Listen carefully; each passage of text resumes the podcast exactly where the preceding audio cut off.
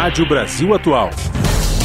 Para sugestões e comentários, entre em contato conosco por e-mail redação@jornalbrasilatual.com.br ou WhatsApp DDD 11 96893 7672. Acompanhe a nossa programação também pelo site redebrasilatual.com.br.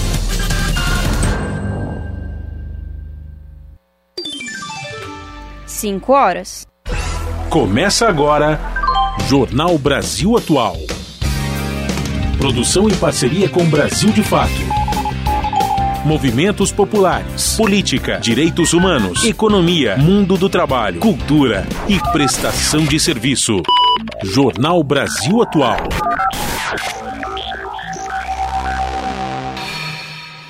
Olá, muito boa tarde. Hoje é quinta-feira, dia 21 de dezembro de 2023 e está começando o último Jornal Brasil Atual deste ano, com a apresentação de Cosmo Silva e eu, Larissa Borer. E estas são as manchetes de hoje. A Organização Mundial da Saúde disse nesta quinta-feira que não há mais nenhum hospital em funcionamento no norte da faixa de Gaza, devido à falta de combustível, funcionários e suprimentos. Novo grupo de brasileiros e seus parentes que viviam em Gaza se prepara para retornar ao Brasil em um voo da operação Voltando em Paz do governo federal. Política de direitos para as populações atingidas por barragens é sancionada. Representantes de populações afetadas consideram nova lei um avanço. Polícia Federal deflagrou na manhã desta quinta-feira a Operação Lágrimas de Sal para investigar possíveis crimes cometidos durante os anos de exploração de sal-gema pela Braskem em Maceió. E a Senacom, que é a Secretaria Nacional do Consumidor, abriu processo administrativo contra a Enel, diante de indícios de infrações ao Código de Defesa do Consumidor, por conta de apagão ocorrido em São Paulo no mês de novembro. Congresso aprova emenda bolsonarista à Lei de Diretrizes Orçamentárias com ataques à reforma agrária, às mulheres e à população LGBTQIA. A arrecadação federal com impostos e outras receitas ultrapassou os 2 trilhões de reais de janeiro a novembro deste ano. Congresso promulgou a reforma tributária nesta quarta-feira após mais de 30 anos de debate sobre o tema. E hoje, nos estúdios da Rádio Brasil Atual, vamos receber o professor Francisco Fonseca, que vai fazer uma avaliação sobre o ano político em 2023 e expectativas para 2024. São 5 horas mais 2 minutos pelo horário de Brasília. Participe do Jornal Brasil Atual por meio dos nossos canais. No Facebook, facebook.com barra Rádio Brasil Atual. Pelo Instagram, arroba Rádio Brasil Atual. Tem o Twitter, arroba RA Brasil Atual. Ou pelo WhatsApp, o número você já conhece, é o 11 96893 7672.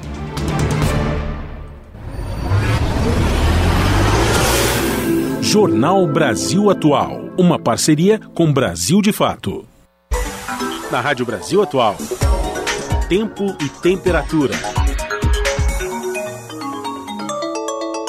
A tarde desta quinta-feira aqui na capital paulista é de tempo parcialmente nublado e temperatura alta. Neste momento, os termômetros marcam 27 graus. Agora, no final da tarde, tem previsão de chuva fraca e localizada. Na madrugada, o tempo fica parcialmente nublado e a temperatura na casa dos 19 graus. Em Santo André, São Bernardo do Campo e São Caetano do Sul, a tarde desta quinta-feira é de tempo predominantemente nublado e a temperatura já deu uma caída. Agora 25 5 graus. Na região do ABC também tem previsão de chuva pontual agora no final da tarde, é uma chuva fraca e passageira. Nos períodos da noite e madrugada não tem previsão de chuva, o tempo fica nublado e a temperatura na casa dos 19 graus. Em Mogi das Cruzes, tarde parcialmente nublada, os termômetros marcam 25 graus neste momento. Não tem previsão de chuva em Mogi para hoje. Nos períodos da noite e madrugada, o tempo continua parcialmente nublado e a temperatura atinge os 18 graus. Em Sorocaba, a tarde desta quinta-feira é de tempo predominantemente nublado. Os termômetros marcam neste momento 30 graus. Em Sorocaba não tem previsão de chuva. Os períodos da noite e madrugada continuam com tempo nublado e a temperatura fica na casa dos 20 graus. E aí em São Luís do Paraitinga, interior de São Paulo, a tarde desta quinta-feira é de tempo nublado. Neste momento, os termômetros marcam 25 graus. Não se descarta a previsão de chuva localizada agora no final da tarde com intensidade fraca. Essa chuva é passageira e não se estende para os períodos da noite e madrugada. A temperatura fica na casa dos 19 graus, com tempo parcialmente nublado durante a madrugada. No finalzinho do jornal eu volto para falar como fica o tempo nesta sexta-feira e já dar uma previsão de como será o final do ano, tanto Natal como os últimos dias, dia 30 e dia 31. Até já já. Na Rádio Brasil Atual, está na hora de dar o serviço. Vamos lá, 5 horas e 5 minutos. Trânsito aqui na cidade de São Paulo. A CET, que é a Companhia de Engenharia de Tráfego, informa que neste momento são 535 quilômetros de lentidão em toda a cidade de São Paulo. Lembrando aqui aos nossos ouvintes que esta metodologia que computa o trânsito agora, além de ruas e avenidas, também computa trânsitos nas rodovias no entorno aqui da capital paulista. Portanto, esse número aí tão alto as regiões que apresentam maiores índices de lentidão, sul com 138 quilômetros e leste com 131 quilômetros de lentidão, respectivamente. Lembrando aos ouvintes que hoje, dia 20... 21 de dezembro, olha, deu um branco, mas 21 de dezembro não podem, quinta-feira, não podem circular no centro expandido, veículos com placas finais 7 e 8 por conta do rodízio municipal. Tá? E, portanto, como lembra aqui o meu amigo Rafael Garcia, que apresenta o Jornal da Rádio Brasil Atual com a gente, sempre se você estiver neste momento andando pelas ruas aí do centro expandido, pare seu carro, espere um pouco, porque neste momento já está em vigor aí o rodízio aqui na cidade de São Paulo e os veículos com placas finais 7 e 8 não podem circular. E agora vamos saber a situação do transporte sobre trilhos com ela, Larissa Bora. Boa tarde, Cosmo. Boa tarde, ouvintes. Bom, vamos lá. Segundo o site da CPTM, todas as, as linhas estão operando em situação normal. Tá tudo verdinho, segundo o site, viu? E agora, segundo o site do metrô, metrô.sp.gov.br, mesma coisa, viu, Cosmo Silva? Todas as linhas estão operando em situação normal no final da tarde desta quinta-feira, dia 21 de dezembro. Cosmo, diz pra gente como que tá a situação das rodovias.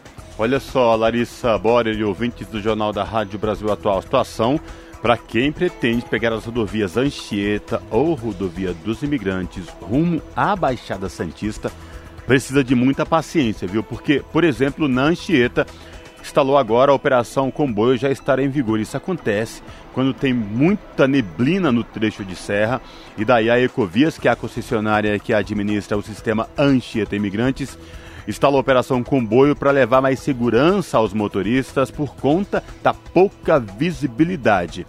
Na rodovia dos imigrantes, lá embaixo, quem chega nesse momento lá em Santos, pela rodovia dos imigrantes, Santos São Vicente, trânsito muito lento que vai do quilômetro 68 ao quilômetro 70. Já quem sobe pela rodovia Anchieta ou rodovia dos imigrantes rumo à capital e o ABC Paulista, trânsito tranquilo sem nenhuma intercorrência. Portanto, quem desce vai se defrontar aí com a operação comboio em vigor pela Anchieta e na rodovia dos imigrantes lá embaixo, já chegando em Santos, São Vicente do quilômetro 68 ao 70 pela rodovia dos imigrantes, trânsito muito lento.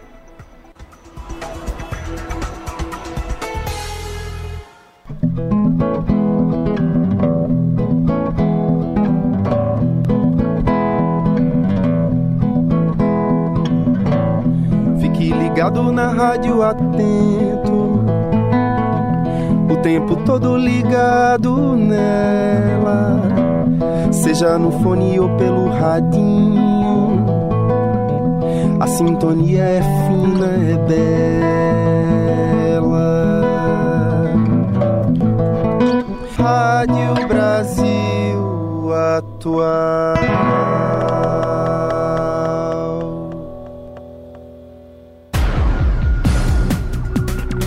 Jornal Brasil Atual.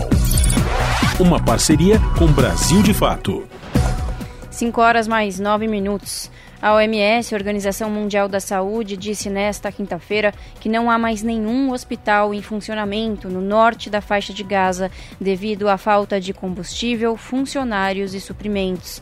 Apenas nove das 36 instalações de saúde estão funcionando parcialmente em todo o enclave, de acordo com a OMS. Todas essas instalações estão concentradas no sul. Além do hospital Al-Ali, o norte de Gaza tinha apenas três outras instalações de saúde: os hospitais Al-Shifa, Al-Auda e Al-Sahaba, que estavam abrigando milhares de pessoas deslocadas. O chefe da missão da ONG Médicos Sem Fronteiras nos territórios palestinos, Léo Kans, afirma que o, que o desastre só piora a cada dia, tanto nos hospitais onde a organização trabalha, como ao nível da população em geral. O gabinete do Alto Comissariado das Nações Unidas para os Direitos Humanos afirma ter recebido informações perturbadoras sobre a morte de 11 homens palestinos desarmados na cidade de Gaza na noite de terça-feira, durante uma intervenção do exército israelense num edifício residencial onde várias famílias estavam abrigadas. A ONU pediu a Tel Aviv que investigue um possível crime de guerra.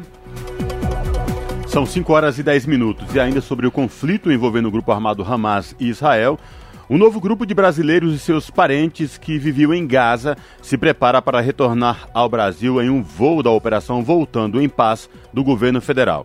Uma aeronave da Força Aérea Brasileira decolou na manhã desta quinta-feira rumo ao Aeroporto Internacional do Cairo, no Egito. Ainda não há informações sobre o número de pessoas que retornarão ao país. Esse será o terceiro voo de repatriação de brasileiros em Gaza desde o início dos ataques israelenses ao território palestino em outubro deste ano. O avião saiu da base aérea do Galeão, no Rio de Janeiro, às 8h20 da manhã.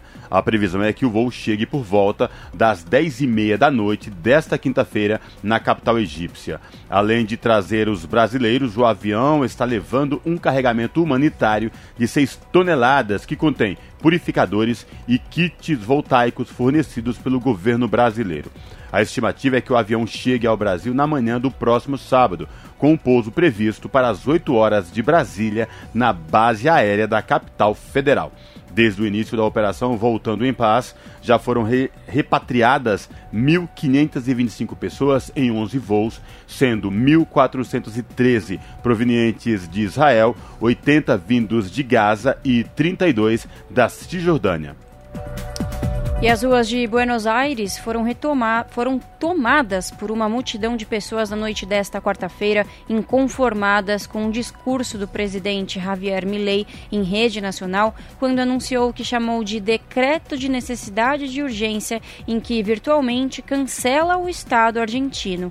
Entre as medidas anunciadas pelo novo governo estão revogações das leis do aluguel, abertura total às privatizações, inclusive dos clubes de futebol desregulamentação dos serviços de internet, precarização da lei trabalhista, reforma do Código Aduaneiro para abrir o comércio internacional no país. Todas as empresas estatais podem ser privatizadas, isso foi o que declarou Milley abre aspas, não há negociação nem com a sociedade, nem com o Congresso e todas as medidas anunciadas já estão em vigor, fecha aspas, esclareceu o chefe do governo. O presidente avisou que o governo já está preparado para enfrentar os questionamentos na justiça. A Associação Bancária Argentina repudiou fortemente o decreto anunciado. Em nota, nesta quinta-feira, o secretário-geral do sindicato, Sérgio Palazzo, declara estado de alerta e mobilização ele rejeita que o Banco Nacion e os bancos públicos em geral sejam convertidos em sociedade anônima para serem vendidos como se fosse apenas mais um negócio. Você está ouvindo? Jornal Brasil Atual. Uma parceria com Brasil de Fato. São 5 horas e 13 minutos. Política de direitos para as populações atingidas por barragens é sancionada. Representantes de populações afetadas consideraram nova lei um avanço. A repórter Laís Menezes tem os detalhes.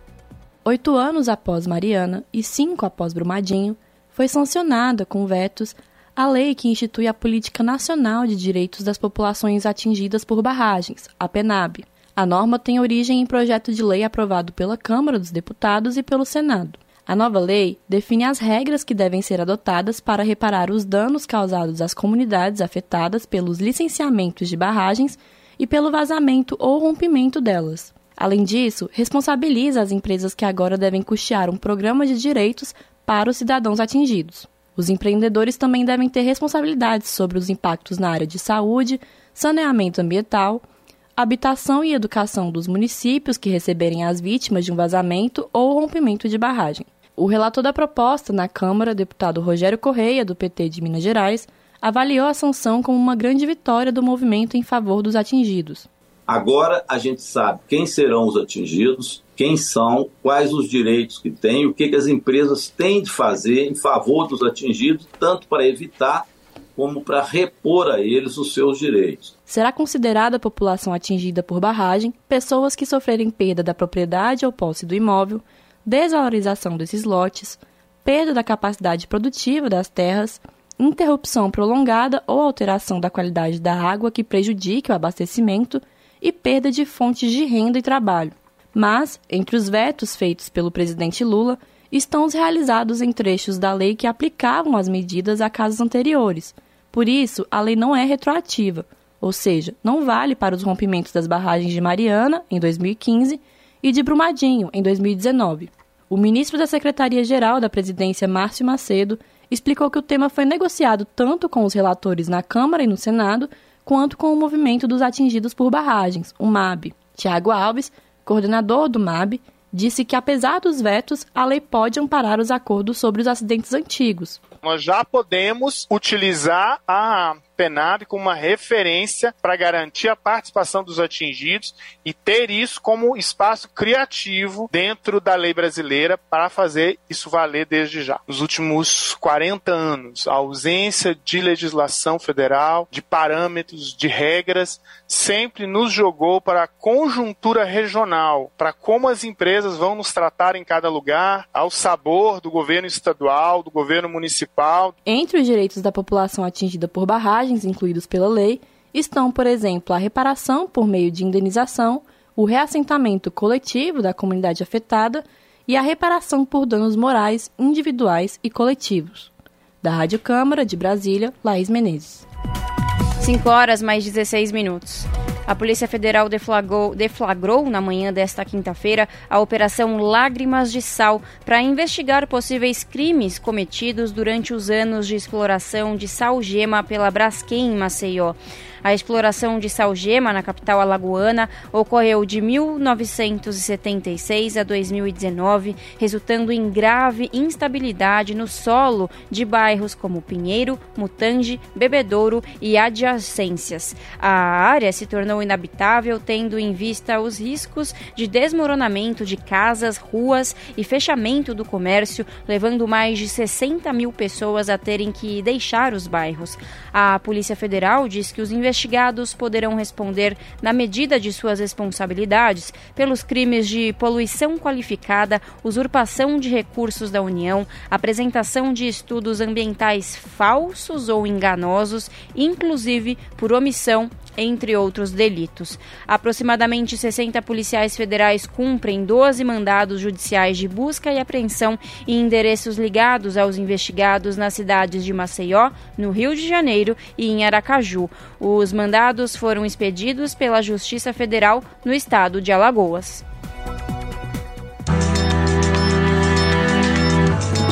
Brasil de Fato 20 anos. Apoie e lute.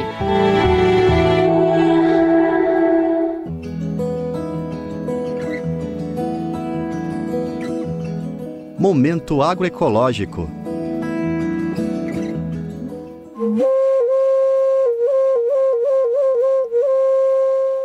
Iré chucuru é uma das sementes guardiãs do povo indígena chucuru de Ororubá, no agreste de Pernambuco. O trabalho que a gente faz é a regeneração pelo caminhar.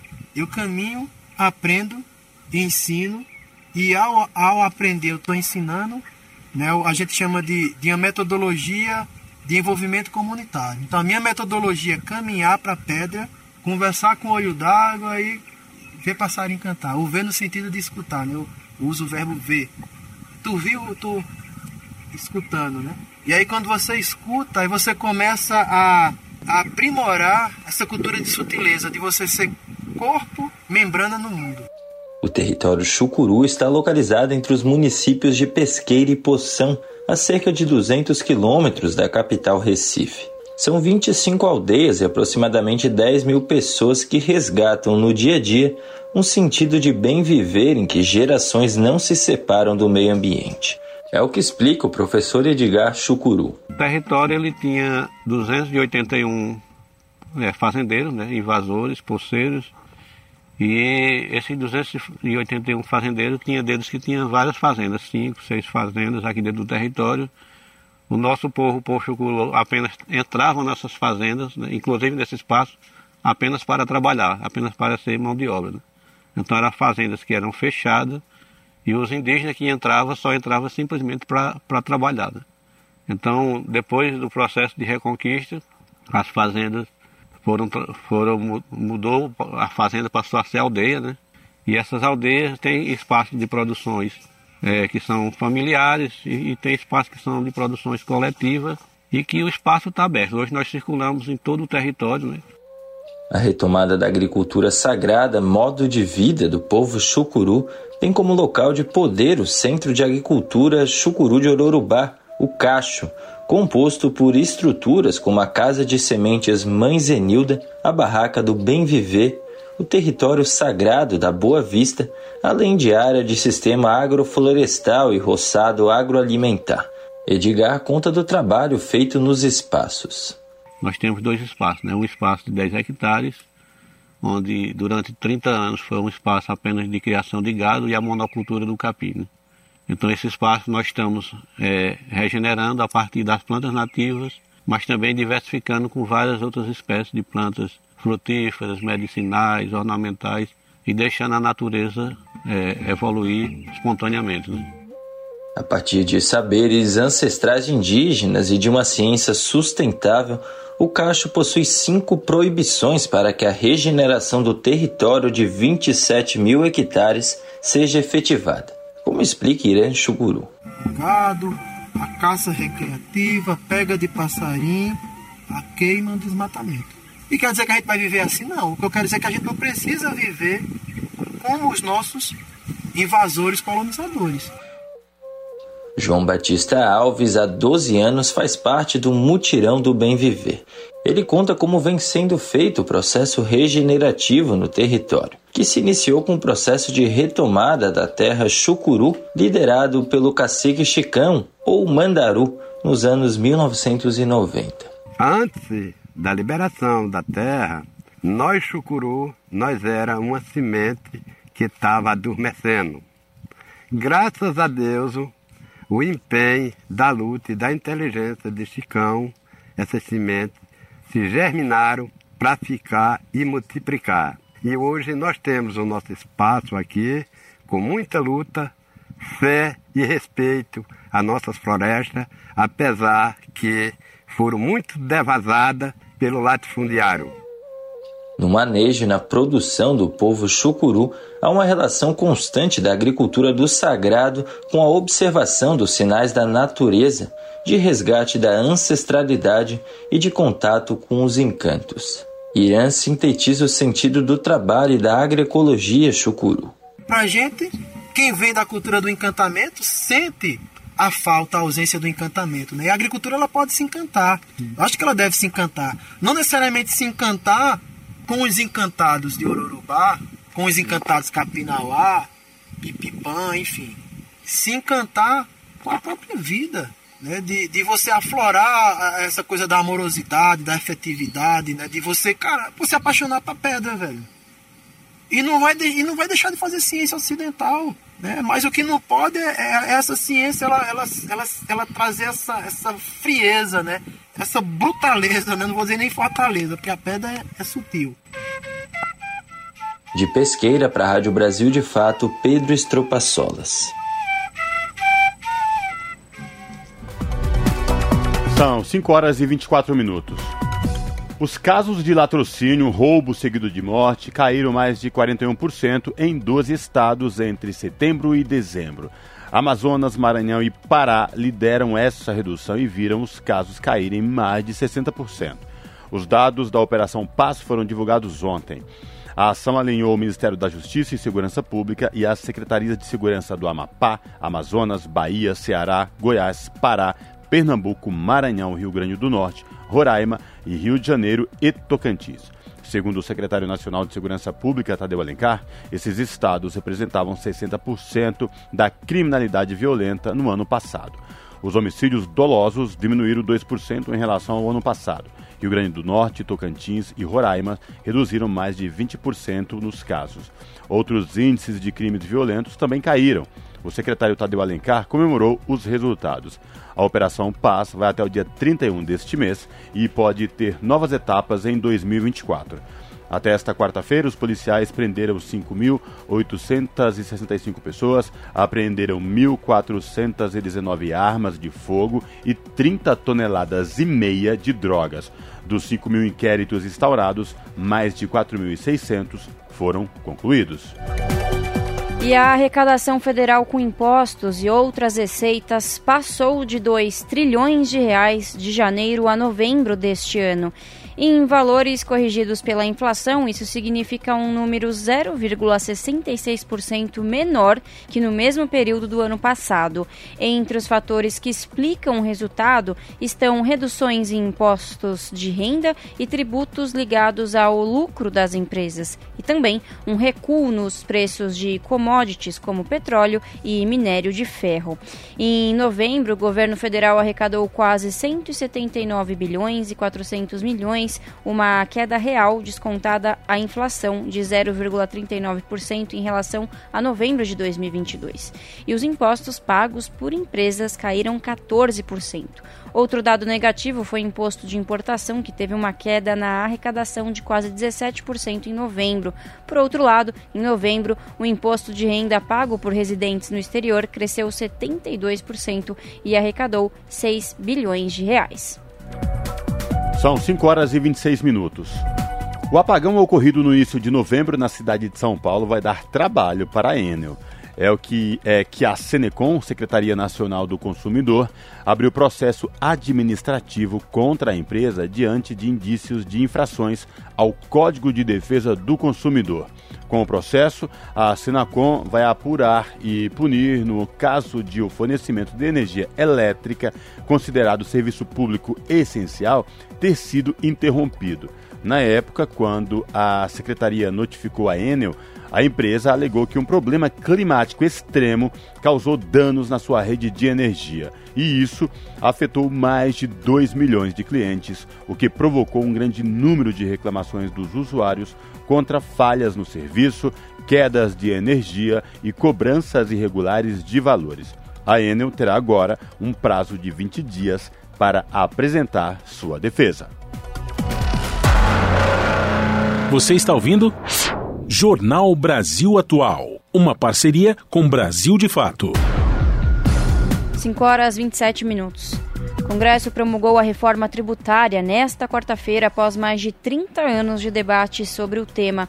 A sessão de promulgação contou com a presença dos chefes dos três poderes, além de parlamentares de diferentes partidos e várias autoridades. A repórter Emanuele Brasil tem as informações. Em uma sessão solene, com a presença dos chefes dos três poderes, no plenário da Câmara dos Deputados, foi promulgada a reforma tributária nesta quarta-feira. A proposta, aprovada pela Câmara e o Senado após mais de três décadas de debates a respeito do tema, simplifica impostos sobre o consumo, prevê fundos para o desenvolvimento regional e para bancar créditos do ICMS até 2032 além de unificar a legislação dos novos tributos. Diante de um plenário lotado, o presidente da Câmara dos Deputados, Arthur Lira, afirmou que a reforma tributária vai ser decisiva para a retomada do desenvolvimento econômico e elogiou a atuação do Congresso. A reforma tributária promulgada hoje não nasceu de um ato autoritário de um poder ou da vontade de um governo e sim de uma intensa negociação política, de um diálogo permanente entre nós, parlamentares com diversos setores da sociedade brasileira. Em discurso na sessão, o presidente Luiz Inácio Lula da Silva enfatizou a capacidade de articulação política entre deputados e senadores para aprovar a medida. Segundo Lula, a iniciativa vai alavancar a economia e representa a superação de um cenário de incertezas do início de seu governo. Contra ou a favor, vocês contribuíram para que este país, na primeira vez no regime democrático, aprovou uma reforma tributária. Ela certamente não vai resolver todos os problemas, mas ela foi a demonstração de que esse Congresso Nacional, independentemente da postura política de cada um, toda vez que teve que mostrar compromisso com o povo brasileiro, ele mostrou. A sessão solene foi conduzida pelo presidente do Congresso e do Senado, o senador Rodrigo Pacheco. Também estavam presentes o presidente do Supremo Tribunal Federal, ministro Luiz Roberto Barroso, o vice-presidente da República, Geraldo Alckmin, os ministros da Fazenda, Fernando Haddad, e do Planejamento, Simone Tebet, além de outras autoridades. Fernando Haddad também reforçou a articulação do Congresso na aprovação da medida. Não posso deixar de manifestar meu apreço pela liderança do senador Rodrigo Pacheco e do presidente Arthur Lira. Sem a liderança dos dois nessas duas casas, nós não chegaríamos até aqui com o resultado alcançado. Uma vez promulgada, a reforma tributária passa a fazer parte da Constituição. O texto substitui diversos tributos sobre o consumo por dois impostos sobre o valor agregado, parecido com o modelo adotado por mais de 100 países. Dessa forma, o IPI, o PIS e a COFINS, que são tributos federais, serão substituídos pelo CBS, que será gerido pelo governo federal. Já o ICMS e o ISS serão substituídos pelo IBS, que será gerido pelos estados e municípios. Além disso, os impostos serão cobrados nos locais de destino das mercadorias e serviços e não mais no seu estado de origem. O texto define uma fase de transição de sete anos até a mudança completa, a partir de 2033. A emenda isenta de tributos os itens da cesta básica e vários produtos e serviços terão alíquota reduzida. A regulamentação da reforma tributária deverá ser prioridade no Congresso em 2024. Da Rádio Câmara de Brasília, Emanuele Brasil. 5 horas e 31 minutos. Senadores aprovaram o projeto de poupança para estudantes de baixa renda de todas as modalidades do ensino médio da rede pública.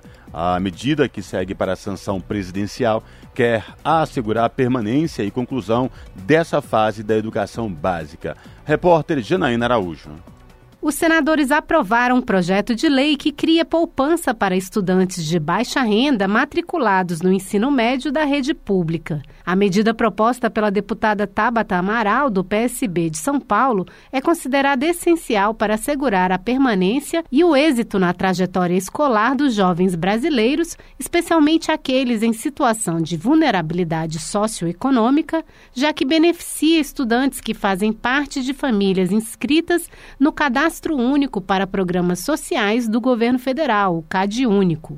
Foi o que apontou a senadora Tereza Leitão, do PT de Pernambuco, relatora do projeto em plenário, ao detalhar a medida. Esse PL traz resposta na forma de uma política pública robusta a uma questão fundamental para o país: a necessidade de estimular os adolescentes e jovens a permanecerem no ensino médio e concluírem com sucesso essa etapa, que é meritória a previsão de que os aportes sejam feitos com conta pessoal e intransferível do estudante, do tipo popular poupança social digital com possibilidade de aplicação dos recursos em títulos públicos federais ou em valores mobiliários, especialmente os formatados para custear a educação superior. A senadora Zenaide Maia, do PSD do Rio Grande do Norte, elogiou a iniciativa aprovada. Isso é mais um incentivo para deixar os jovens na escola. Uma bolsa de estudante que ele pode usar metade e a outra outra metade numa poupança para quando terminar o ensino médio. Isso tem uma importância fundamental. Não existe outra maneira de reduzir a violência ou nós temos um olhar diferenciado de exigir recursos para a educação pública nesse país ou nós vamos construir presídios em cada esquina. O senador Isalci Lucas, do PSDB do Distrito Federal, ressaltou a origem de parte dos recursos que serão usados para viabilizar a nova lei. Nós somos favoráveis à aprovação desse projeto, até porque grande parte desses recursos estão sendo financiados com o Fundo Social, que foi inclusive uma emenda que apresentei ainda quando na votação do pré-sal, que 50% fosse destinado à educação. O projeto de lei segue para a sanção do presidente da República. Da Rádio Senado, Janaína Araújo. 5 horas 34 minutos. Congresso aprova emenda bolsonarista à Lei de Diretrizes Orçamentárias com ataques da reforma agrária, às mulheres e à população LGBTQIAP+. Iniciativa foi considerada irregular por governistas que acreditam que a proposta será derrubada pelo Supremo Tribunal Federal. As informações com Douglas Matos, do Brasil de Fato. O Congresso Nacional aprovou na última terça uma emenda do deputado Eduardo Bolsonaro do PL ao projeto de Lei de Diretrizes Orçamentárias de 2024, a LDO, que proíbe a União de ter despesas que incentivem invasão ou ocupação de terras, o aborto e que atentem contra a, aspas, família tradicional, fecha aspas. Em uma vitória simbólica da oposição, a proposta que ataca diferentes movimentos populares e grupos minoritários da sociedade foi considerada uma fake news pelo líder do governo no Congresso, o senador Randolfo Rodrigues, que está sem partido, já que prevê iniciativas que não são permitidas por lei. Já o líder do PT no Senado, Fabiano Contarato, criticou o chamado moralismo orçamentário e afirmou que a proposta deve ser derrubada. O PSOL, por sua vez, divulgou uma nota oficial afirmando que a estratégia da oposição se assemelha ao expediente utilizado pelo movimento anti-aborto nos Estados Unidos. A LDO é uma das etapas para a definição do orçamento que o governo terá à disposição no ano seguinte. Como o próprio nome diz, ela estabelece as diretrizes gerais de como serão direcionados os recursos públicos ao longo do ano.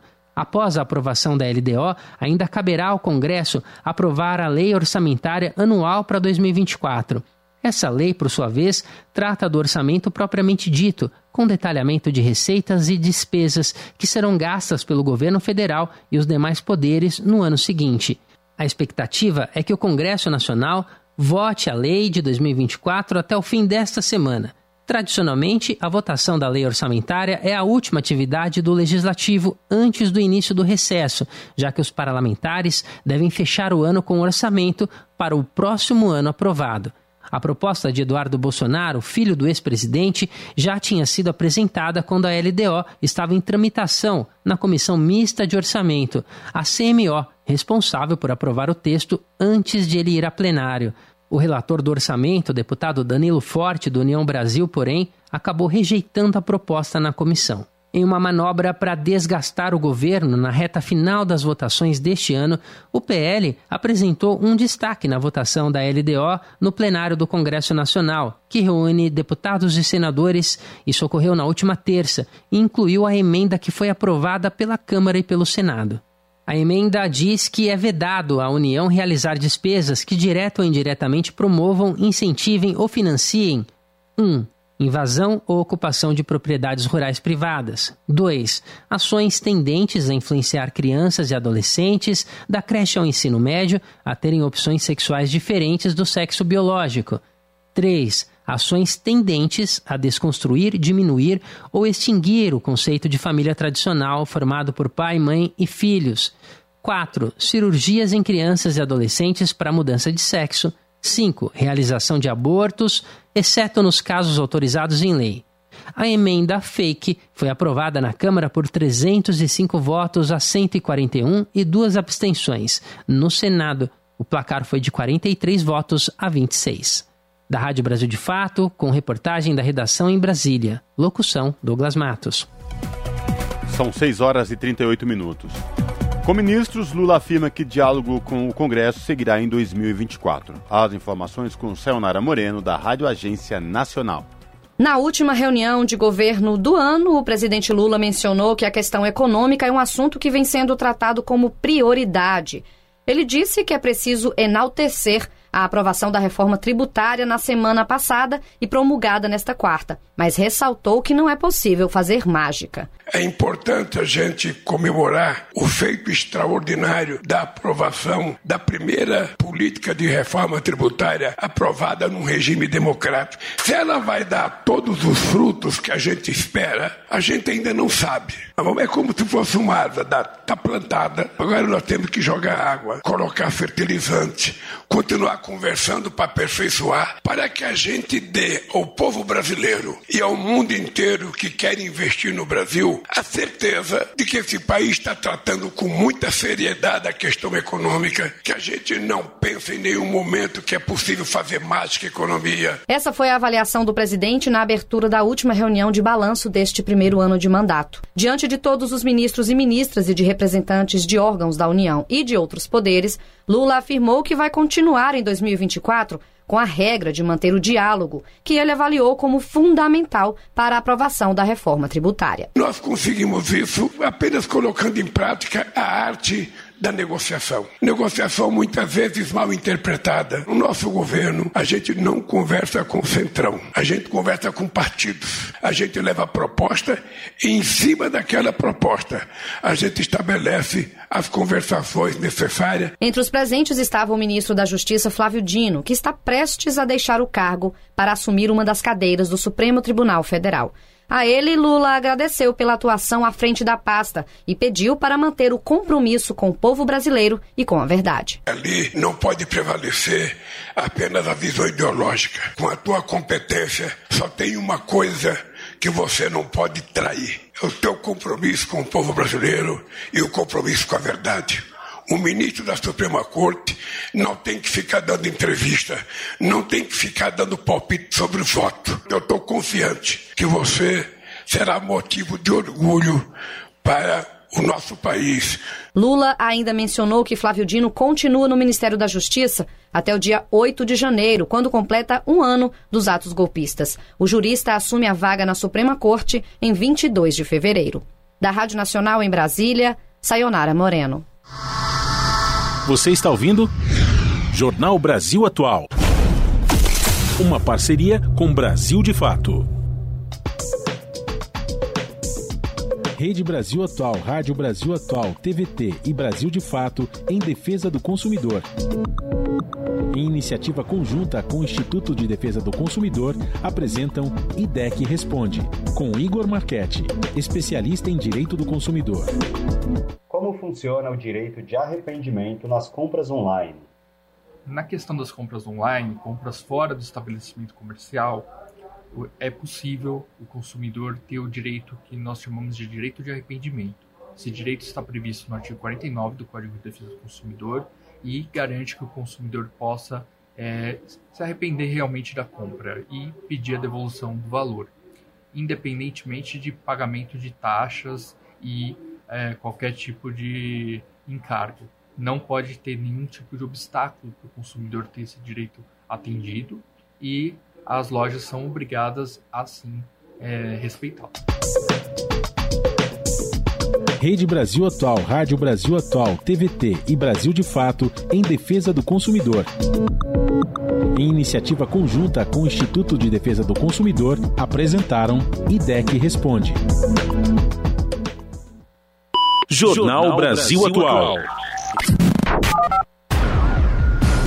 5 horas 42 minutos. E agora no Jornal Brasil Atual, aqui juntinho com a gente, nos estúdios da rádio, nós vamos conversar com o professor de Ciência Política da Fundação Getúlio Vargas de São Paulo e da PUC de São Paulo, Francisco Fonseca. Professor Chico, muito bem-vindo, muito obrigada por ter aceitado conversar com a gente aqui presencialmente. Eu que agradeço, um grande prazer, como sempre, estar tá aqui com vocês, ainda mais agora, né? Juntinho presencialmente. Maravilha. Professor Francisco Fonseca, a gente convidou o senhor aqui para vir no estúdio para a gente fazer uma avaliação desse ano político de 2023, né?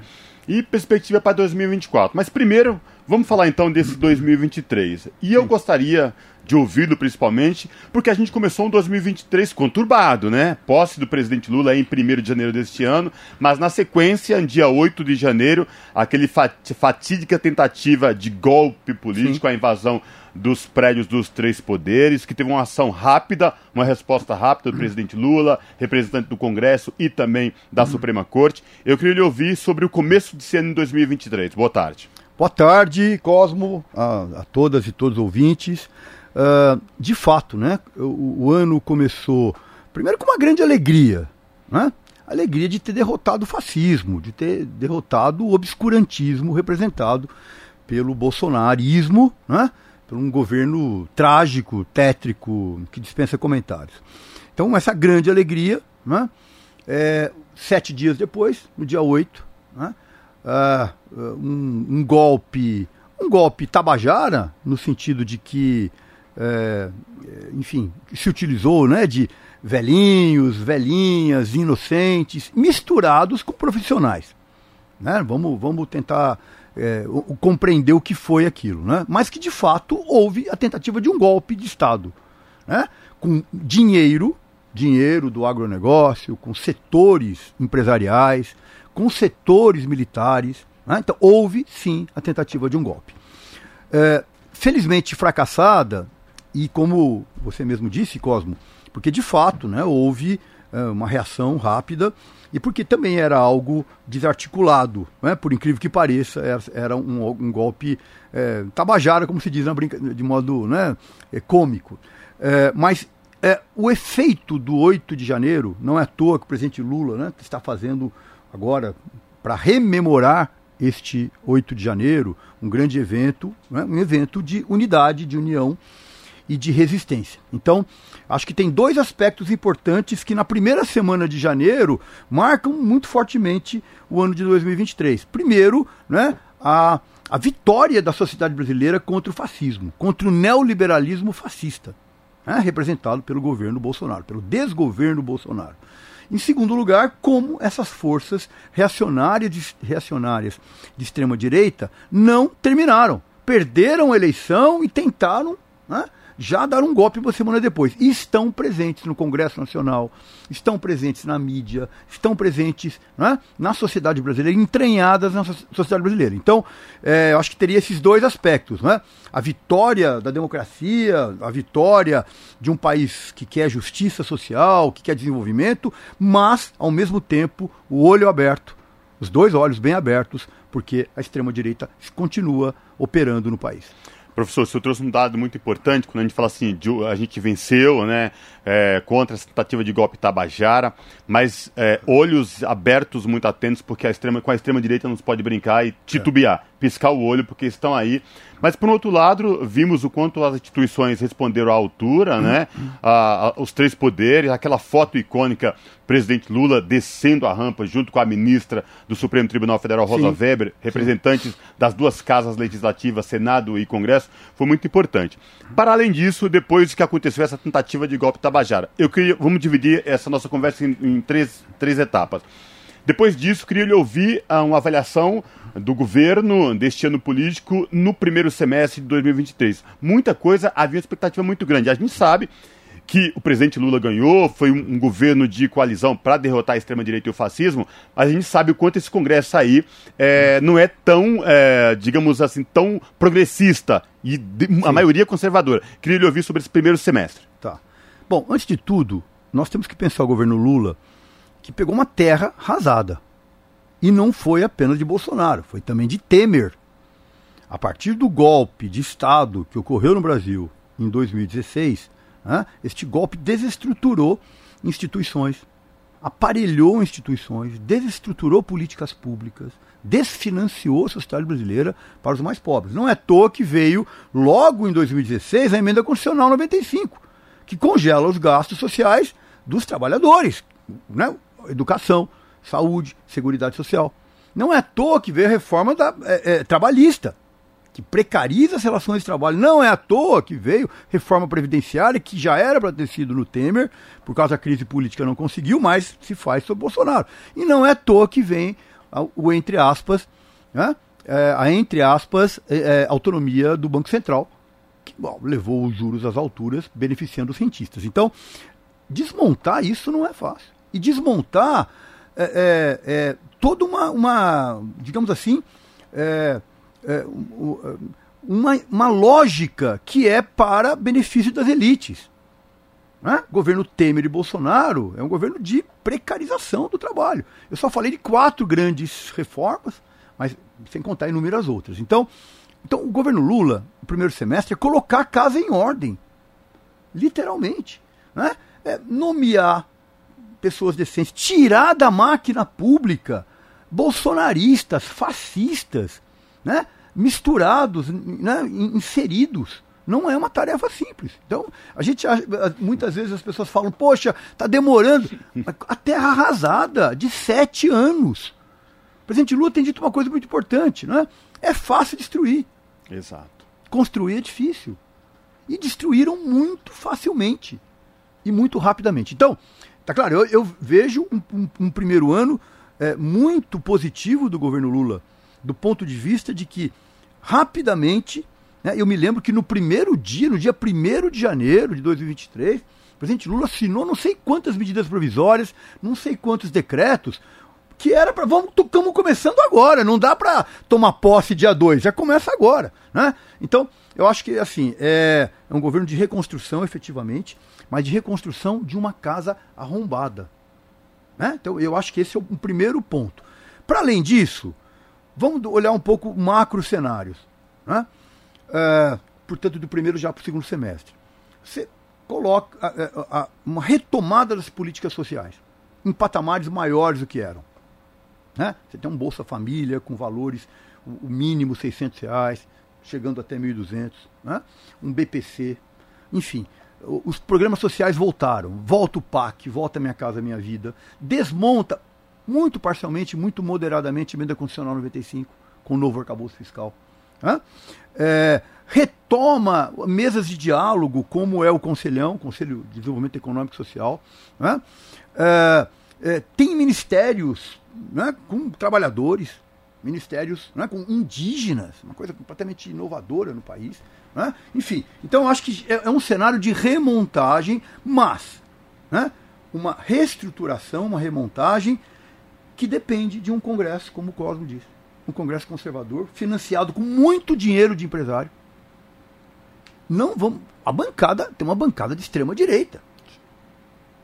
Não vamos esquecer disso. Né? Enfim, isto obriga a quê? A negociar. Isto, hoje o, o país vive uma situação que começou com Temer e se é, aprofundou com Bolsonaro, que era a rigor um governo fraco, né? é, de um parlamentarismo de emendas são 50 bilhões. 50 bilhões de emendas parlamentares. E é, e é um congresso de chantagem. É, é só perceber, né? Eu só voto se fizer isso.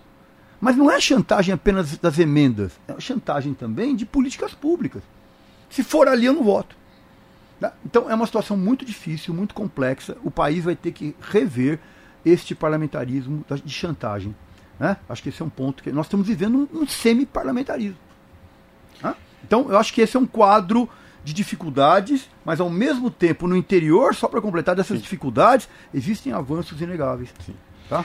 E professor, e quando o senhor traz essa questão do Congresso, de negociação e dialogar, bom, aí o presidente Lula vai ter que exercer esse papel que ele, ele exerce com maestria e sabe dialogar muito bem com a Sim. oposição, com a, a, base, nem sempre aquela base que é fiel como deveria ser. Enfim, esse governo de coalizão, para a gente destruir o fascismo, a extrema-direita que estava impregnada aí nos últimos sete anos no país, precisava fazer algumas concessões. A gente sabe que nada é de graça em se tratando Sim. desse atual Congresso que a gente tem. Mas aí a gente chega no segundo semestre com uma sensação bem positiva. Inclusive, agora nós temos economistas que dizem que estão, é, a expectativa foi maior do que a realidade de que o presidente tem sorte. Mas, professor, tem que ter muita sorte para pegar uma terra arrasada e chegar como a gente chegou agora Exatamente. no final de 2003. Conseguiu agora emplacar a reforma administrativa, anos brigando por isso, conseguiu fazer algumas agendas e acertos necessários que deveria ser junto ao Congresso Nacional. A taxa de juro, apesar da classe política, trabalhadores, sindicalistas reclamarem, Campos Neto vinha tentando boicotar tudo Sim. isso, já sinaliza e já boas perspectivas para 2004. Mas vamos falar então, finalizando aí o segundo semestre, chegando agora com a reforma, a votação da reforma administrativa. Reforma pelo, tributária. A, ref, a, reforma tributária, exatamente, a reforma é. tributária. Então, Antes disso, eu queria falar de um outro ponto importante. O Brasil retoma a agenda, o protagonismo agenda internacional, internacional, tanto em relações internacionais como no debate sobre o meio ambiente. O, todos os fundos da Amazônia estão voltando turbinados. Com o Bolsonaro acabaram. Secaram, porque o Bolsonaro é um governo anti-meio ambiente, anti-trabalhador, anti-civilização. Acabou, secou. E voltam turbinados. A cada viagem que o Lula faz, ele vem com um aporte para o Fundo Amazônia. Então, não, isso não é pouca coisa. Não é pouca coisa. Sobretudo depois dos últimos ataques que a Exatamente. Amazônia vinha sofrendo constantemente. Né? Exatamente. Né? Um grau de desmatamento Garimpo elevado. ilegal. Exatamente. Né? Enfim, então acho que tem. Estamos voltando para esta civilização, né? digamos assim, relacionado à, à proteção dos indígenas e relacionado ao tema, de modo geral, vamos chamar assim, do meio ambiente. Uma pauta ambiental. E, e mais, o Brasil retoma um protagonismo de relações internacionais, que sempre teve. Uma posição sempre moderada, né? de, de, de é, mediação de conflitos. Né? É, é, enfim, tudo que sumiu com Temer e Bolsonaro retoma, inclusive a agenda Sul-Sul, que é uma agenda tão importante. Tá? Inclusive, não vamos esquecer a presidente Dilma como presidente dos BRICS, do Banco dos BRICS. Não é, é são, são, cenários muito importantes. E o Lula, onde vai, é recebido né, com, com um tapete vermelho né, por autoridades e personalidades internacionais. Então, acho que isso é um, um outro ponto importante. Internamente, né, uh, a reforma tributária. É uma reforma muito importante, mas moderada. Porque por, é uma reforma muito mais federativa e de racionalidade tributária. É muito importante. Mas falta o segundo ponto, que agora essa é a grande pressão. Sim. Renda. Tributação da renda. Já houve também um avanço pequeno pelos valores, mas grande pela iniciativa de taxar os super ricos. Esses 2.500 pessoas que são bilionários no país. Né? O, o, índice de taxação é baixo, porque o Congresso impediu que fosse mais alto, porém, é um, abriu-se uma fenda. Né? Muito importante. Uh, então, é, tem havido vitórias no parlamento, mas sempre também com derrotas. Veja que o, o agronegócio está né, tá tentando voltar com o marco temporal, temporal dos indígenas. Né? Então, essa é, uma, é um, um jogo muito de, de, muito equilíbrio, muito difícil, mas de qualquer maneira, eu acho que tem, olhando panoramicamente, o país não apenas tem conseguido colocar a casa em ordem, em dia, né? vamos chamar assim, mas aprovado medidas que, inclusive, a reforma tributária há 50 anos. Claro. O Brasil é uma loucura, é uma loucura o seu sistema tributário, né? Então, eu acho que tem vários avanços. Agora, Cosmo, acho que nós temos que pensar um ponto fundamental. As instituições reagiram para o fascismo, mas elas permitiram a Lava Jato. Elas permitiram o bolsonarismo. Né? Então, é povo na rua. É. Esse é o ponto fundamental. É movimento social, popular, é povo na rua, porque não, não dá para deixar que as instituições vão resolver tudo. Esse é um ponto, acho que fundamental, que já é um aprendizado deste, deste ano, inclusive. Muito bem colocado. São 5 horas e 57 minutos. O Jornal da Rádio Brasil Atual conversa com o professor Francisco, Francisco Fonseca, que é professor de Ciência Política da Fundação Getúlio Vargas e também da PUC São Paulo. Professor, a gente falou desses né, dois primeiros semestres, o fatídico primeiro semestre com 8 de janeiro, e depois as reformas, o que vem sendo implementado, os avanços que a gente conseguiu como o senhor bem lembrou, depois de uma terra arrasada é. ao longo de seis, sete anos, anos, Temer, depois Bolsonaro, e colocar a casa nos trilhos não foi fácil, né? Mas enfim, chegamos ao final de 2003 com boas perspectivas e sinalizações, inclusive da economia, geração de emprego, Exatamente. enfim, queda nos juros. Queria sua avaliação no tangente agora esse primeiro ano era difícil, mas acertamos, começamos a ajustar a casa, colocar nos trilhos e aí já sinalização para o ano que vem. Queria lhe ouvir expectativa tanto no, na, na, questão política como no cenário econômico, o que nos projeta para isso. Inclusive com boas sinalizações de agências internacionais, Fundo Monetário Internacional. Queria lhe ouvir sobre essa questão também. Então vamos começar pela, pela arena econômica, né, que parece muito importante. O Brasil chega agora em dezembro, estamos em dezembro, finalzinho de dezembro de 2023, com dólar em queda, bolsa não só em alta, como batendo recordes, né? os chamados, é, a classificação de risco no Brasil diminuindo fortemente, né? investimentos indo, vindo ao Brasil, enquanto Bolsonaro, a, a, cada dia era, empresa foi embora, empresa foi embora. Tá, o contrário, chineses com aporte importante. Né? É, enfim, é, então, acho que um ponto que, né, para falar da projeção, vamos olhar um pouco esse, esse ano tão importante, né? É, como colocar, como é, gastar dinheiro com políticas sociais gera emprego, né? Quer dizer, então, tudo aquilo que o Paulo Guedes dizia, ou direitos, né? Ou, ou, ou o trabalho. Não, o contrário. Condicionava, né, professor? Absurdo. É, exatamente, né? Que é uma política elitista. Uhum o tempo inteiro um elitismo plutocrático, né? o governo dos ricos para os ricos. Né? Então, esta inversão, mesmo que moderada, o país tem. O Brasil é um país muito mais rico e que poderia eh, distribuir muito mais a renda. Mas isso é um processo complexo, de qualquer maneira.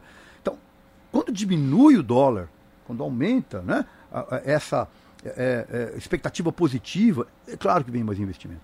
É isso que está acontecendo no Brasil. Tá? Bom, se isso está acontecendo agora, no primeiro ano de uma terra arrasada, e, e mais, a expectativa de crescimento do PIB, do PIB. de 3, falava-se 1, tem 3. 3. Ou seja, a perspectiva é muito boa. Uhum. Né? Que é, é, esse conjunto de reformas, aqui as reformas do bem, né? a reforma tributária, né? inserir os pobres, né? Taxar super rico. Taxar super rico, ter políticas públicas, públicas, as mais diversas. Isso tudo gera emprego, gera consumo, gera massa, agrega. Então é isso que o país está. Tá, né, e, e, dá credibilidade. Você não tem mais um, um presidente que, uh, enfim, que não, ninguém acredita. Ao contrário. Né? Então tudo isso compõe um cenário que me parece que projeta 2024 como um ano de crescimento econômico e distribuição de renda. Né? Eu acho que se nós estamos conseguindo isso, o governo está conseguindo isso neste primeiro ano, que eu repito, o primeiro ano é um ano para colocar a casa em dia.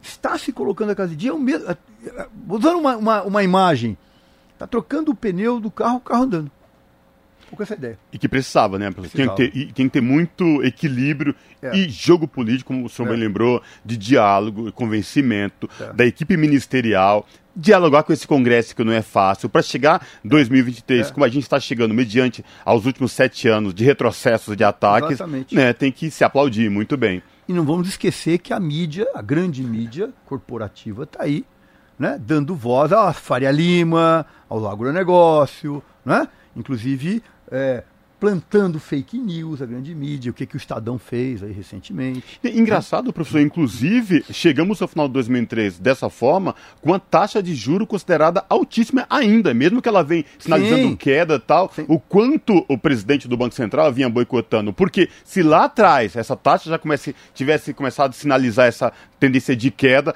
é muito provável que a gente chegasse melhor do que estamos agora. Sem dúvida. A taxa de juros no Brasil não tem nenhum sentido em estar nos patamares que, que, que esteve. Por sinal, um estudo que mostra algo muito interessante. É, desde o momento, de um momento em que o Banco Central foi formalmente considerado independente, houve uma explosão das taxas de juros. Significa é um banco central dependente do capital financeiro. Ele não é independente, ao contrário. Ele é dependente do capital financeiro. Agora, ele é independente do trabalhador brasileiro. Né? Portanto, cair. Tá lá tem interesse, interesse que não é do trabalhador. Exa exatamente, né? Portanto, essa é uma agenda né, de acabar. Né? Claro que precisa ter força no Congresso Nacional, mas de, de re, re, é, revogar essa suposta independência do Banco Central independente. Jornal Brasil Atual conversa com o professor Francisco Fonseca, que é professor de Ciência Política da Fundação Getúlio Vargas e da PUC aqui de São Paulo. E professor, a gente está fazendo uma análise política de 2023, projetando expectativas para 2024. Mas eu não vou deixar uh, passar essa oportunidade de tê-lo aqui no estúdio conversando com a gente, fazendo essa análise maravilhosa, muito sensata, equilibrada uh, da, da questão política e econômica, do nosso vizinho do lado, a Argentina, que vem passando por uma situação terrível. Os alertas e avisos foram dados de um lunático fanático ascender à presidência da Argentina. Anúncios de, de é, é, planos políticos é, canetadas, decretos, a Argentina está em ebulição. Queria lhe ouvir também sobre o nosso, que é tão importante, é um parceiro Sem comercial dúvida. muito importante. Queria Sem lhe ouvir dúvida. sobre esse cenário também da Argentina. Falava-se antigamente no efeito Orloff, né? Que era o que acontecia na Argentina, acontecia no Brasil. Agora uhum. é um Orloff às avessas, né? Uhum.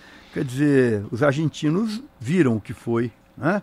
O Bolsonaro, viram a tragédia que foi o Bolsonaro. E, e optaram, né? Pelo menos uma maioria, Sim descontente com a inflação, descontente né, com é, a situação, sobretudo econômica na Argentina, e optaram por trazer um, um, um, um quase um outro Bolsonaro. Né? E que já chegou né, com duas semanas de governo, né, é, fazendo o que prometeu, né, mas fazendo pior do que prometeu. Agora, não apenas eu estou tirando seus direitos, como você é proibido de reclamar de que eu estou tirando seus direitos.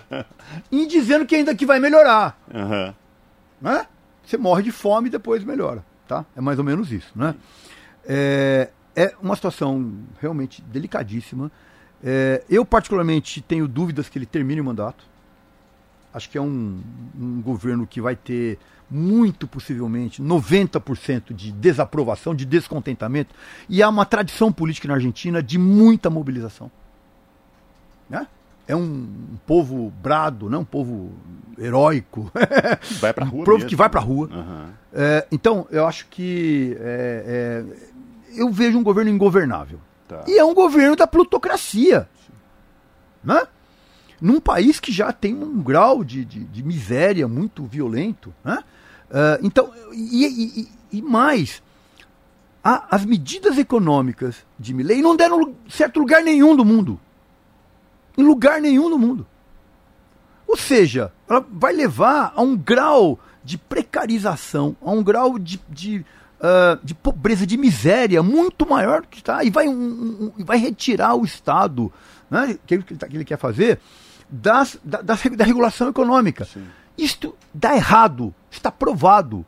2008 nos Estados Unidos é isso. É, muito bem lembrado. Você tirou professor. o estado da regulação financeira, deu o, o subprime, deu, né, o crash. É. Quer dizer, é, é, é uma tragédia completa, e, anunciada. E, professor, com um detalhe, o governo de Milley não tem maioria não tem. No, no, Congresso. Não tem. Né? E a gente sabe muito bem lá como funciona aquela base do Macri que elegeu e tal. Se essa massa argentina vai para as ruas protestar, ah, a água começa a entrar no barco, Exatamente. aquele ditado, Exatamente. os ratos começam Exatamente. a fugir do barco e deixa é. a deriva é. o próprio Milley, né? Exatamente. E não há espaço na Argentina para uma militarização. Os militares foram condenados na Argentina, foram, né, o que o Brasil deveria ter feito, diga de passagem, né, foram condenados, enfim. Então não há espaço. Eu, eu acho, eu vejo, me, me parece que o governo Milley está condenado ao fracasso. Uhum. Eu diria rapidamente.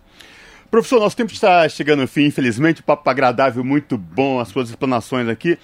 Pessoal, você que nos ouve aí de casa, na rádio, no streaming, na internet, o professor Francisco Fonseca trouxe um livro aqui pra gente. O Consenso Forjado, a grande imprensa e a formação da agenda ultraliberal do Brasil, editora o Citec. Queria que o senhor falasse um pouco desse livro, quem lê esse livro, o que, que vai encontrar, fala ah. do que especificamente, para além do título que o senhor bem lembrou aqui. Sim. Fala um pouquinho, vamos fazer um jabá desse livro. esse livro, na verdade, é antigo. Ele é, foi minha tese de doutoramento. Ah, né, bacana. Que uh, eu publiquei aí no início dos anos 2000. Uhum. Uh, e, e, é um livro que uh, fala sobre o neoliberalismo a partir da grande imprensa, como a grande imprensa é porta-voz ontem e hoje um livro que tem aqui 20 anos e que é atual. Muito atual. Né? Eu vi no título atualíssimo. É atual. Demais. Eu retrato o período da Constituinte, 87, 88, em que a grande imprensa era contra direitos eh, das mulheres. Era contra o direito de crianças. Mas não é minha opinião. Eu, eu, eu detalho com fontes documentais, uhum. mostrando os editoriais dos jornais, né, não é muito diferente do que é a grande imprensa hoje. É. Né? Então é uma agenda neoliberal que, que, que conseguiu, perdeu na, na, em boa medida na Constituinte, que a Constituição de 88 é uma Constituição cidadã. Retomou com Fernando Henrique, com Collor, depois Fernando Henrique, mas não do jeito que queriam. Mas aí é por isso que nós podemos entender o apoio ao Temer e a Bolsonaro. A grande imprensa apoiou Bolsonaro. Apoiou sua agenda econômica. Aliás, desculpa interromper, o editorial do Estadão falava muito isso, que de, uma, era uma, uma escolha é, difícil. Exatamente. Como assim escolha difícil, é, professor? Exatamente. Não dá, não dá para aceitar esse tipo de. É, exatamente, né? Exatamente. Enfim. Enfim, mas é isso que explica também né, como o fascismo né, pôde é, estar no Brasil, porque é, é, ela não é, ele não é apenas né, é, para setores do, ligados ao fake news. Né? Uhum. Não, ele está é, tá também na grande mídia. E ela continua aí. Sim. E, portanto, mais uma vez, nós temos que nos preparar que a batalha não terminou. Ela é diária e enfim, a defesa da democracia é constante e a gente não sabe até onde essa grande imprensa está disposta a realmente defender o Estado democrático de direito, né, Exatamente, professor? sem dúvida. Professor, foi um prazer recebê-lo aqui no estúdio da Rádio Brasil Atual, no Jornal da Rádio Brasil Atual, fazendo uma análise política desse ano de 2023, uma expectativa para 2024, falando também da crise político-econômica do nosso vizinho Argentina, que está agora com pouco tempo do novo governo de Javier Milei, já com medidas absurdas que vai levar mais pobreza, desemprego ao nosso país vizinho. Lembrando, a Argentina é um país, um, um parceiro comercial muito importante nas relações Brasil-Argentina, Argentina-Brasil. Enfim, professor, obrigado por tê-lo aqui no estúdio da Rádio Brasil Atual. Bom Natal e 2024 repleto de realizações e alegrias e força para todos nós, professor. Eu que agradeço, queria desejar a, a vocês aqui da, da rádio, toda a equipe, a Larissa, o Cosmo, o Rafa, todo mundo, é, igualmente é, dizer do prazer que é estar com vocês sempre e que a Rádio Brasil Atual continua tendo esse papel TVT, Rádio Brasil Atual, né? O papel de tocar as músicas que os outros não tocam. Exatamente. Inclusive, e... deixa eu falar uma coisa, senão o, o Rafael vai dar um puxão de orelha em mim. Ele te mandou um abração. É ele não pôde estar com a gente, Sim. mas ele te mandou um abração e que você falou que quer muito que você continue aqui com a gente, Sim. mais em 2024. E eu tô um outro abraço aqui no ar também para o Rafa. Sempre um prazer estar com vocês. E, e, é isso, né? Eu acho que esse papel que vocês têm, das notícias que os outros não dão, das outras perspectivas, eu acho que é um, é um papel fundamental. Foi fundamental para passar por essas trevas, né? E, vai, e é fundamental para nós garantirmos as lutas democráticas. Um grande abraço aos nossos ouvintes, aos nossos ouvintes, e que 2024 seja aí com muita saúde, né? É. Com muita, muitas coisas boas que nós merecemos todos nós. Com certeza, com certeza professor. Falamos aqui com Francisco Fonseca, professor de Ciência Política da Fundação Getúlio Vargas e PUC São Paulo, aqui no jornal Brasil Atual. Você está ouvindo? Jornal Brasil Atual, uma parceria com Brasil de Fato.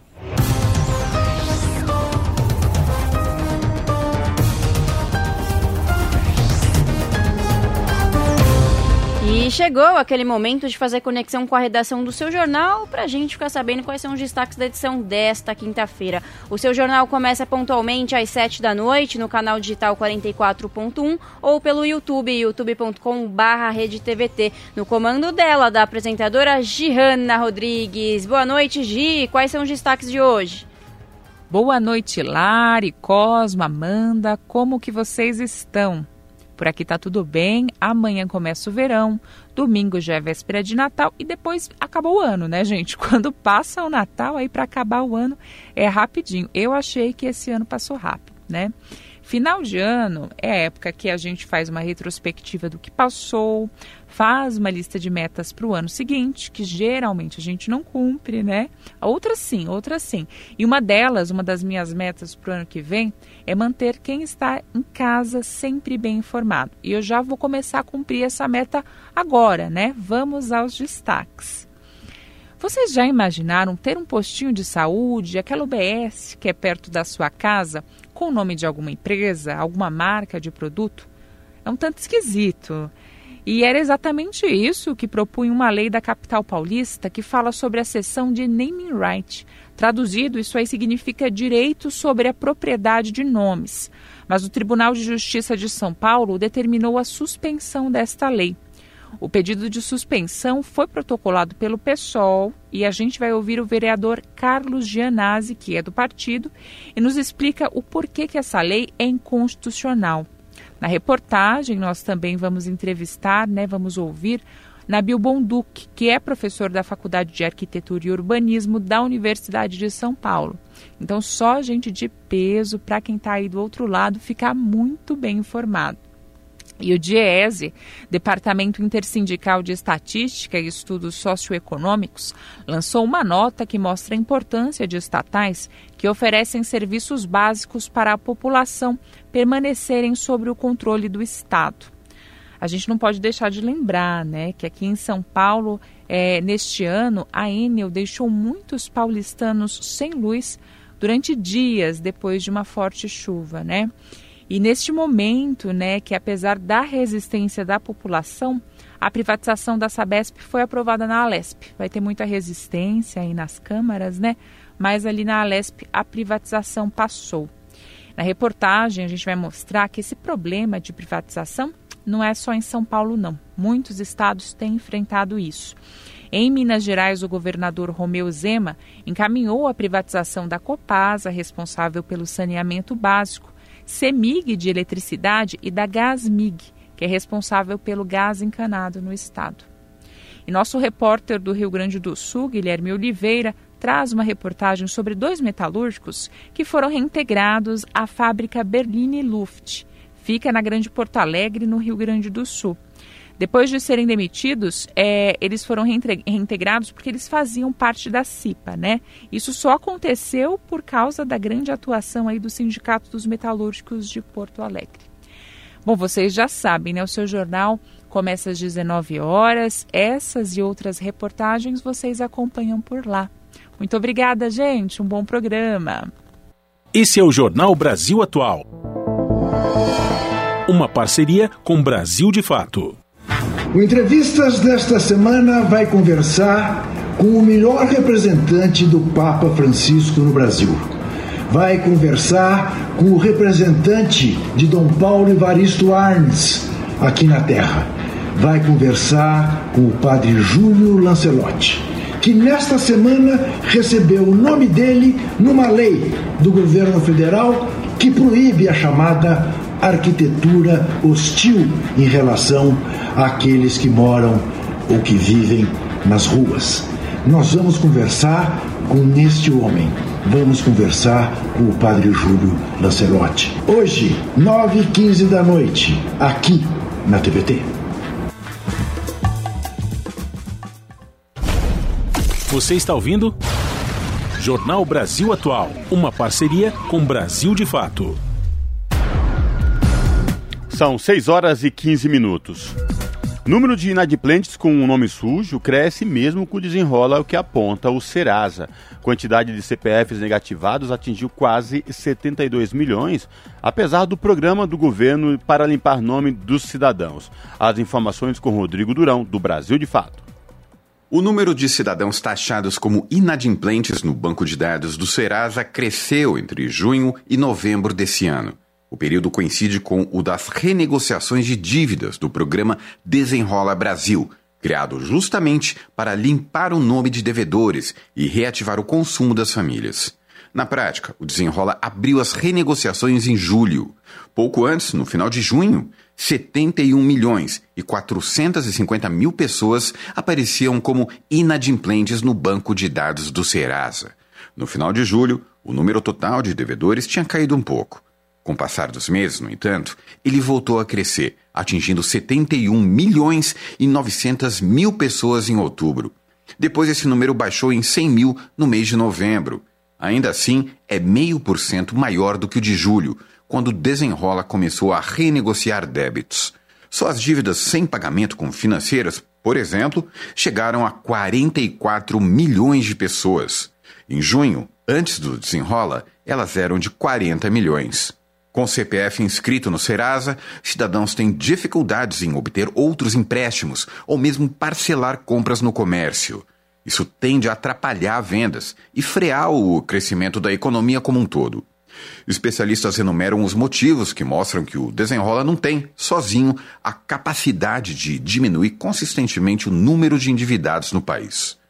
Para o economista Miguel de Oliveira, da Associação Nacional dos Executivos de Finanças, a situação geral da economia ajuda a travar a queda no número de inadimplentes. E as pessoas estão com dificuldades, né? O emprego, mesmo tendo melhorado, ainda continua com, com dados muito ruins, a economia cresce pouco, não gera empregos.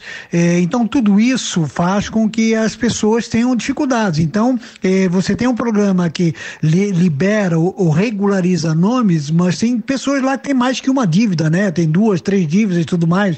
É, tem pessoas que no meio tempo tá limpando uma dívida, mas tem outros entrando com negativado. Na mesma linha, Maurício Vaz, professor da Universidade Federal do Rio Grande do Sul, avalia que o desenrola é uma solução parcial para a inadimplência.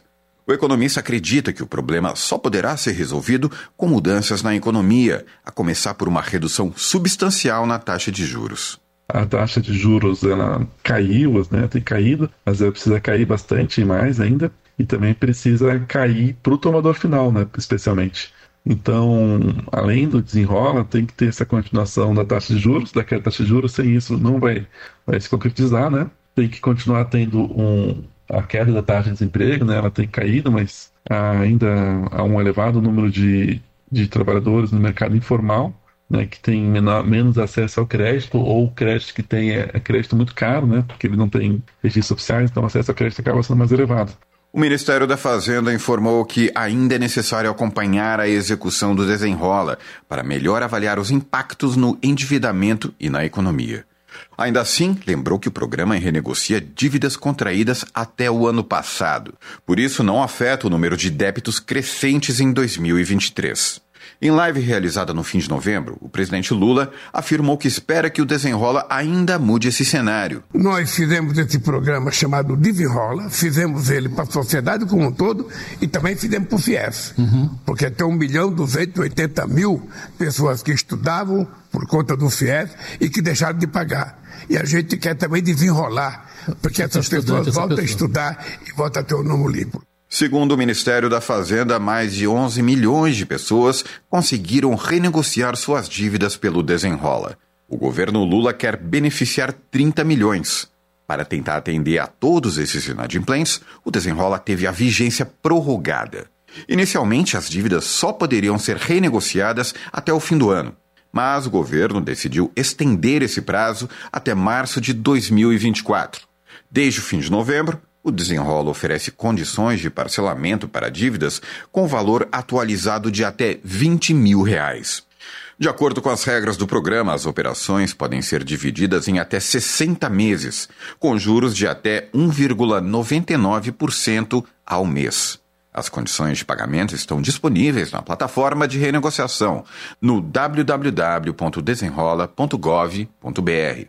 Repetindo, desenrola.gov.br na mesma live em que o presidente Lula reforçou a confiança no desenrola, o ministro da Fazenda, Fernando Haddad, ressaltou que o programa oferece condições únicas. O petista lembrou que os descontos médios nas dívidas são de 83%, mas podem atingir até 99%. Então, a pessoa deve mil reais, ela consegue quitar com 170 reais a dívida dela. E detalhe: se a pessoa ganha até dois salários mínimos, que são 20 milhões de brasileiros, nós parcelamos essa dívida.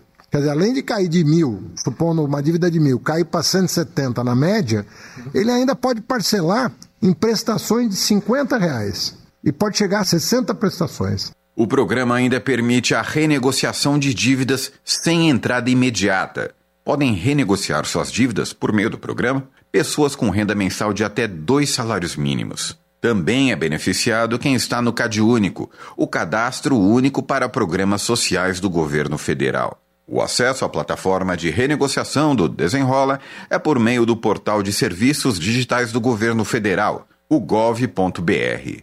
Quem ainda não é cadastrado no portal federal terá de fazer o cadastro para renegociar seus débitos.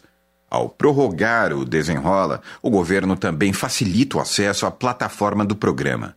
Antes ela estava disponível para quem tinha cadastro ouro ou prata no gov.br.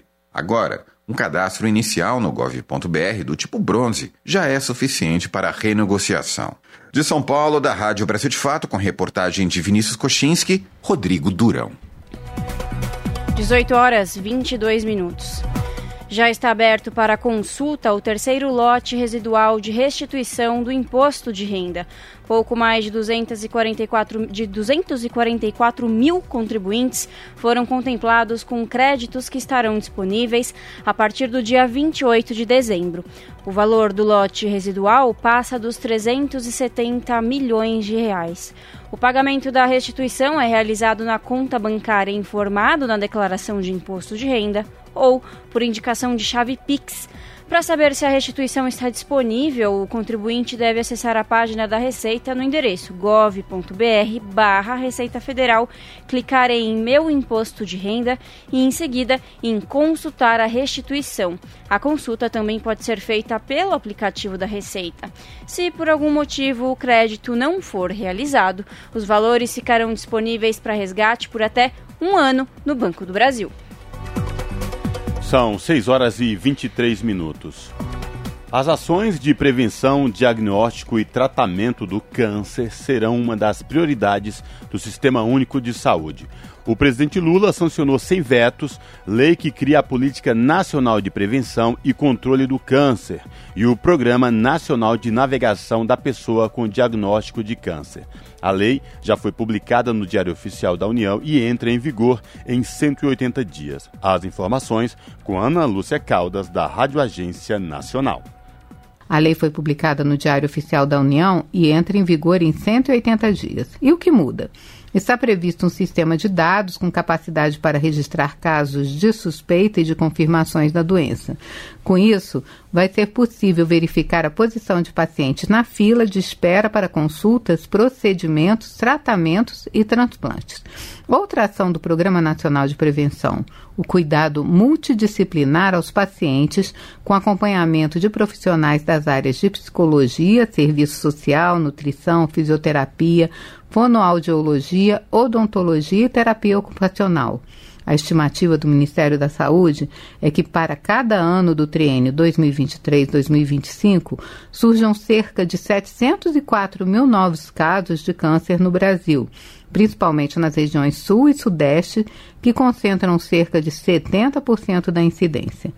Já o Programa Nacional de Navegação da Pessoa com Diagnóstico de Câncer prevê a busca ativa e o acompanhamento individual, diagnóstico e tratamento na identificação e superação de barreiras que possam prejudicar as medidas de prevenção e controle da doença. A ideia é justamente aumentar o índice de diagnóstico precoce e reduzir o número de mortes. Com informações da Agência Brasil, da Rádio Nacional em Brasília, Ana Lúcia Caldas. Na Rádio Brasil Atual, tempo e temperatura. Na sexta-feira, primeiro dia do verão, será de sol entre nuvens aqui na região da capital paulista. A temperatura continua alta e não se descarta a previsão de chuva fraca e isolada no período da tarde, com temperatura máxima de 31 graus e mínima de 19 graus. Na região do ABC Paulista, sexta-feira também será um dia de temperatura alta. O tempo fica parcialmente nublado e tem previsão de chuva localizada no período da tarde, com temperatura máxima de 30 graus e mínima de 19 graus. A sexta-feira em Mogi das Cruzes será um dia quente, de sol entre nuvens e previsão de chuva fraca no período da tarde. É uma, é uma chuva rápida e isolada. A temperatura máxima em Mogi das Cruzes nesta sexta-feira será de 31 graus e a mínima de 18 graus. Em Sorocaba, a mesma coisa, a temperatura continua alta nesta sexta-feira, com tempo pouco nublado e sem previsão de chuva. A temperatura máxima em Sorocaba será de 33 graus e a mínima de 20 graus. E aí em São Luís do Paraitinga, nada diferente. A sexta-feira será de sol e calor, com temperatura alta e não tem previsão de chuva, com máxima de 31 graus e mínima de 18 graus. Bom, já que hoje é o último jornal deste ano, vou deixar aqui uma previsão generalizada para Natal e Ano Novo no estado de São Paulo. Gente, tanto os dias 24 e 25 como os dias 31 e 1 serão, serão dias de sol, calor, temperatura alta acima dos 30 graus e não se descarta a previsão de pancadas de chuva com intensidade fraca a moderada em áreas isoladas. E onde essa chuva cair, a chance é que venha durante o dia, no período da manhã ou da tarde. É isso, é uma previsão mais generalizada, gente. Obrigada a você, ouvinte, por mais um ano de parceria e até ano que vem aqui juntinho com a gente, ouvindo as músicas que as outras não tocam e as notícias que as outras não dão. Boas festas e um excelente começo de ano de muita paz, união e perto daqueles que a gente ama. Larissa Boyer, Rádio Brasil Atual. E termina aqui mais uma edição do Jornal Brasil Atual, edição da tarde, que teve os trabalhos técnicos de Amanda Nicole, na apresentação Larissa Borer e esse que vos fala Cosmo Silva. Mas antes da gente encerrar nossas atividades aqui, passar para Larissa falar um oi para todo mundo aqui, se despedir, porque a gente volta o ano que vem. Um oi não, um tchau, né, Cocó? Primeiro agradecer a todos os ouvintes que estão sempre aqui com a gente, todos os dias. Agradecer também a nossa equipe, né, Cosmo? Que a gente pensa que é só isso aqui, mas não, tem muita gente por trás. Agradecer a Amanda, o Fabião que está de férias, o que, querido Rafa que já entrou de férias também, né? Vai aproveitar um pouco. E é isso, né, Cosmo? Exatamente, Larissa. Você que nos ouve sempre, nos prestigia com a sua audiência. Obrigado pela parceria deste ano de 2023. Eu me despeço de vocês aqui, entro de férias agora, volto em fevereiro, mas no dia 8 de janeiro. Rafael Garcia, junto com a Amanda Nicole, retoma aqui os trabalhos e a edição do Jornal Brasil Atual volta a partir do dia 8 de janeiro. Bom Natal, feliz 2024 para todos. A gente se encontra em 2024. Tchau!